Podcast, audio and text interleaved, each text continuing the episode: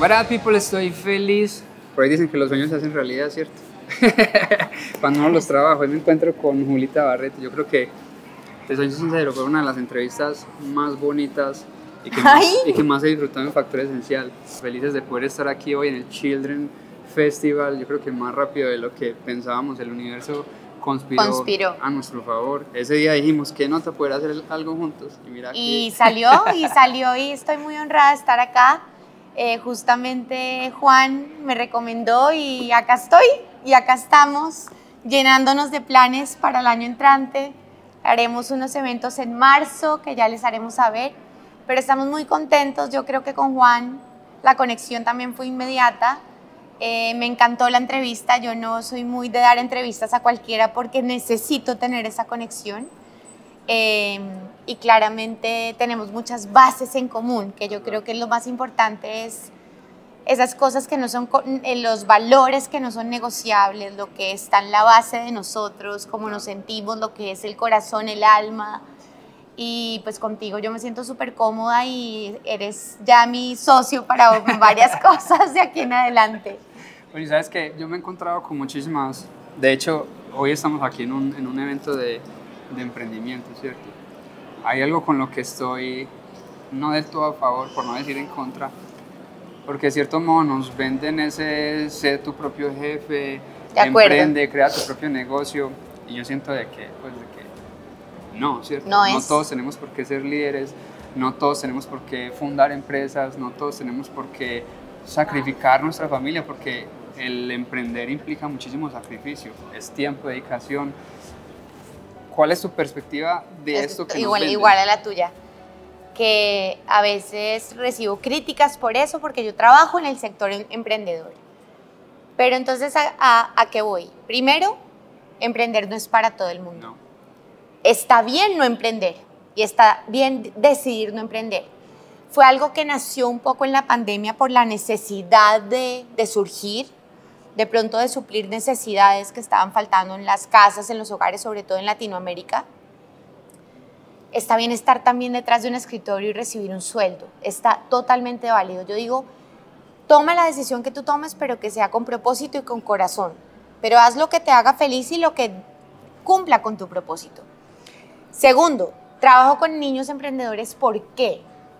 Porque siento que a pesar de que cuando sean grandes no vayan a ser emprendedores, cultivan una cantidad de habilidades y competencias que los van a hacer mucho más más fáciles como para surfear la vida, como para moverse dentro del mundo loco donde estamos, porque aprenden a tolerancia a la frustración, trabajo en equipo, comunicación, eh, empatía, inclusión, una cantidad de cosas de habilidades blandas que es realidad de lo que estamos compuestos los seres humanos. Lo técnico se aprende. Es una feria de emprendimiento, me encanta que lo logren, pero es un ejercicio de vida tanto de ellos como para sus papás. Y para que yo. decidan si más grande quieren seguir, porque no hay nada más. Yo creo que es un error muy grave que a veces cometen los papás que dicen, yo quiero que mi hija sea emprendedora, yo quiero que mi hija venda brownies, yo quiero que mi hija como pinta muy bien venda sus cuadros. No, no siempre es así. Yo quiero que mi hija haga lo que ella quiere y si quiere tener esta parte comercial y hacer un negocio, apoyémosla. Y sabes que ahorita, antes de, de- de- de montarme, pues digamos que a, a dar mi charla, que no va a ser una charla, es como una especie de sorpresa, porque yo soy de los que mantengo el celular al lado de, en, en mi mesita de noche. Antes tenía un cuaderno y un lápiz, pero pues ya estoy casado y no quiero prender la luz y despertar a mi esposa para, empezar a escribir. Y me escribí una carta a mi yo de 10 años. Ahorita la vas a leer. ¡Ay, no! Pero entonces me fui a los stands porque me gusta preguntarle a los niños y los que respondían eran los papás, lo acabas de decir. Entonces una mamá y un papá me dijeron, no, es que yo quiero que mi, mi hija cuando crezca sea empresaria y no empleada. Gran error. Y tiene mucho de lo que, de lo que Gran acabas error. de decir.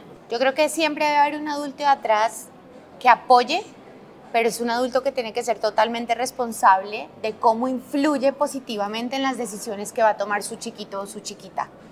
Y tiene que respetar y no obligar. Eh, yo estoy escribiendo un libro sobre habilidades para la vida, como te conté hace un rato, y hablo de eso. Los papás no pueden pretender, o sea, no podemos llegar como a los años 60 donde los papás nos obligaban, tienes que ser médico, abogado, seguir este camino, seguir otro. Creo que ya estamos en un momento de verdad donde realmente lo importante es sigue el camino, no tanto los sueños y esas cosas que dicen que son como muy del aire, sino sigue tu propósito, o sea, encuentra qué es lo que te mueve, lo que te sale del corazón y de la, de, que te vibra el alma. Y puedes decidir ser lo que quieras, lo que te digo, si te fascina el Excel y quieres estar en un escritorio y no hablar con nadie, está perfecto. It's fine. O sea, es válido. Y nadie te puede obligar a salir y hablar y ser comercial y vender el Excel. No, porque si todos somos emprendedores, el mundo estaría lleno de locos. Cada uno tiene que ocupar su lugar y seríamos un fracaso. Porque tiene que haber alguien que vende, alguien que compra y no todo el mundo gestiona. Tenemos que tener un backstage muy importante de gente que apoya el operativo, el de contabilidad, el de tesorería, el de reclutamiento. Por eso las organizaciones funcionan con áreas y está comprobado estadísticamente que los mejores emprendedores ya trabajaron en algo. Total. O sea, ya tienen 35, 40 y respetan jerarquías, horarios, ah.